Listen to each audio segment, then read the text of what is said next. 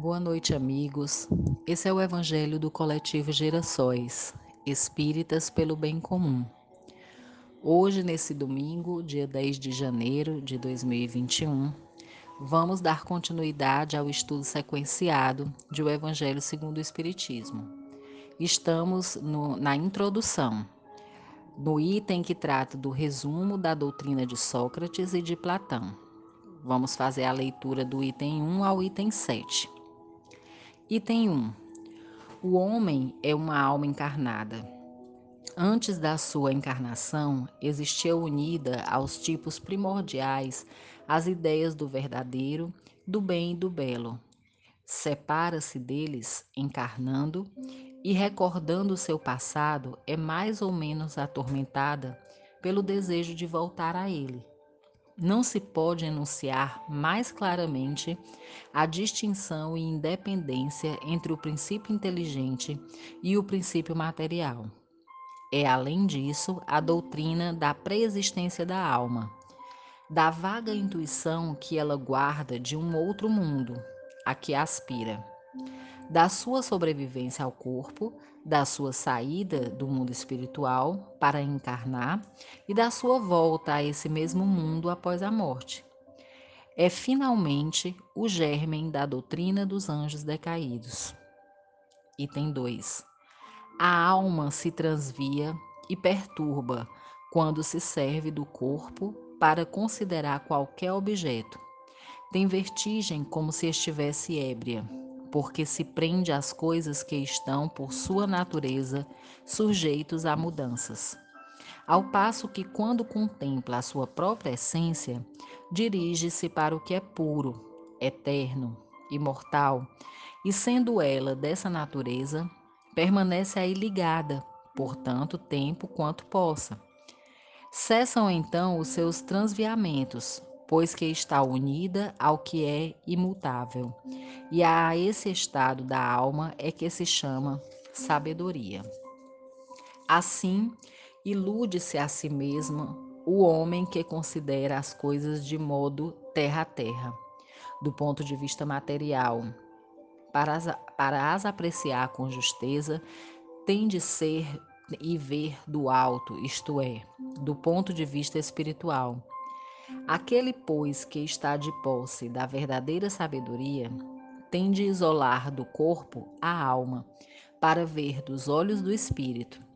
É que ensina o Espiritismo, capítulo 2, número 5. Item 3. Enquanto tivermos o nosso corpo e a alma se achar mergulhada nessa corrupção, nunca possuiremos o objeto dos nossos desejos a verdade. Com efeito, o corpo nos suscita mil obstáculos pela necessidade em que nos achamos de cuidar dele. Ao demais, ele nos enche de desejos, de apetites, de temores, de mil quimeras e de mil tolices, de maneira que com ele impossível se nos torna ser ajuizados, sequer por um instante. Mas se não nos é possível conhecer puramente coisa alguma, enquanto a alma nos está ligada ao corpo, de duas uma, ou jamais conheceremos a verdade, ou só a conheceremos após a morte. Libertos da loucura do corpo, conservaremos então lícito é esperá-lo com, como homens igualmente libertos e conheceremos por nós mesmos a essência das coisas. Essa a razão por que os verdadeiros filósofos se exercitam em morrer e a morte não se lhes afigura de modo nenhum temível. Está aí o princípio das faculdades da alma, obscurecidas por motivos dos órgãos corporais, e os da expansão dessas faculdades depois da morte mas trata-se apenas de almas já depuradas. O mesmo não se dá com as almas impuras. O céu e o inferno, primeira parte, capítulo 2, segunda parte, capítulo 1. Item 4. A alma impura nesse estado se encontra oprimida e se vê de novo arrastada para o mundo visível. pelo horror do que é invisível e imaterial.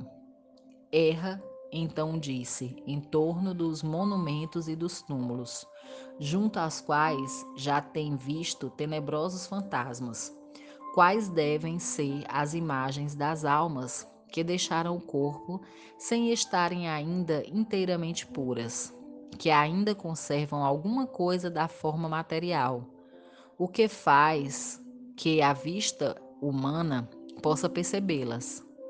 Não são as almas dos bons, são, porém, as dos maus, que se veem forçadas a vagar por esses lugares, onde arrastam consigo a pena da primeira vida que tiveram e onde continuam a vagar até que os apetites inerentes à forma material de que se revestiram as reconduzam a um corpo. Então, sem dúvida, retornam aos mesmos costumes que durante a primeira vida constituíam objeto de suas predileções. Não somente o princípio da reencarnação se acha aí claramente expresso, mas também o estado das almas que se mantém sob o jugo da matéria. É descrito qual mostra o Espiritismo nas evocações.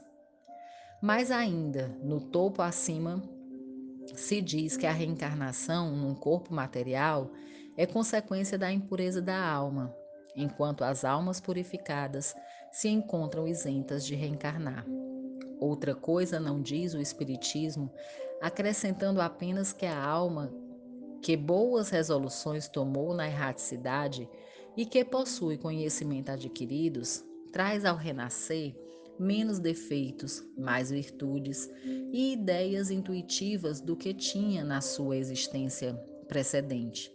Assim, cada existência lhe marca um progresso intelectual e moral. O céu e o inferno, segunda parte, exemplos. Item 5. Após a, a nossa morte, o gênio, ou seja, o daimon, demônio, que nos fora designado, durante a vida, leva-nos a um lugar onde se reúnem todos os que têm de ser conduzidos ao Hades para serem julgados. As almas, depois de haverem estado no Hades o tempo necessário, são reconduzidas a esta vida em múltiplos e longos períodos. É a doutrina dos anjos guardiães ou espíritos protetores e, e das reencarnações sucessivas, em seguidos intervalos mais ou menos longos de erraticidade. Item 6. Os demônios ocupam o espaço que separa o céu da terra, constituem ao laço que une o grande todo a si mesmo, não, não entrando nunca a divindade em comunicação direta com o homem. É por intermédio dos demônios que os deuses entram em, em comércio e se entretêm com ele, quer duramente a vigília, quer duramente o sono. A palavra daimon, na qual fizera o termo demônio, não era na antiguidade tomada a má parte, como nos tempos modernos. Não designava exclusivamente seres malfazejos, mas todos os espíritos em geral, dentre os quais se destacavam espíritos superiores, chamados deuses, e os menos elevados, os demônios propriamente ditos, que comunicavam diretamente com os homens. Também o Espiritismo diz que os espíritos povoam o espaço, que Deus se comunica com os homens por intermédio dos espíritos puros, que são os incumbidos de lhe transmitir as vontades, que os espíritos se comunicam com eles durante a vigília e durante o sono ponde em lugar da palavra demônio a palavra espírito e tereis a doutrina espírita. Ponde a palavra anjo e tereis a doutrina cristã. Item 7. A preocupação constante do filósofo, tal como compreendiam Sócrates e Platão, é a de tomar o maior cuidado com a alma, menos pelo que se respeita e, a, e esta vida, que não dura mais que um instante, do que tendo em vista a eternidade, desde que a alma é imortal, não será prudente viver visando a eternidade? Então, meus amigos, nós podemos perceber com essa leitura o quanto Sócrates, ao seu tempo, né, e Platão puderam trazer pensamentos é, em total concordância com os ensinos dos espíritos. Como é interessante entender que a humanidade, desde o princípio, foi preparada por diversos mensageiros, trazendo parcelas da verdade, preparando para a chegada do Consolador prometido, que iria trazer então de maneira mais clara, de maneira mais lógica, todas essas, todos esses ensinamentos sobre as leis divinas, sobre é, essas leis que são perfeitas, eternas, imutáveis. E é assim, entendendo que estamos regidos por uma ordem perfeita, que nós convidamos a todos nesse momento a elevar o pensamento ao alto, se conectar com essas forças do bem, com os nossos anjos da guarda e assim vibrar pelos trabalhos do bem, pelos, pelos trabalhos realizados no movimento espírita.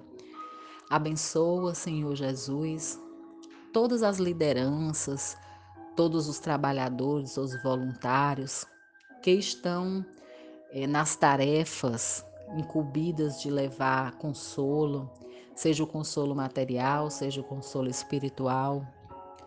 Ilumina e inspira todas as atividades envolvidas no movimento espírita para que sejam conduzidas verdadeiramente para o bem do próximo, livrando-nos de todo orgulho, de toda vaidade, colocando o serviço e o amor ao próximo sempre acima de qualquer, de qualquer propósito individualista.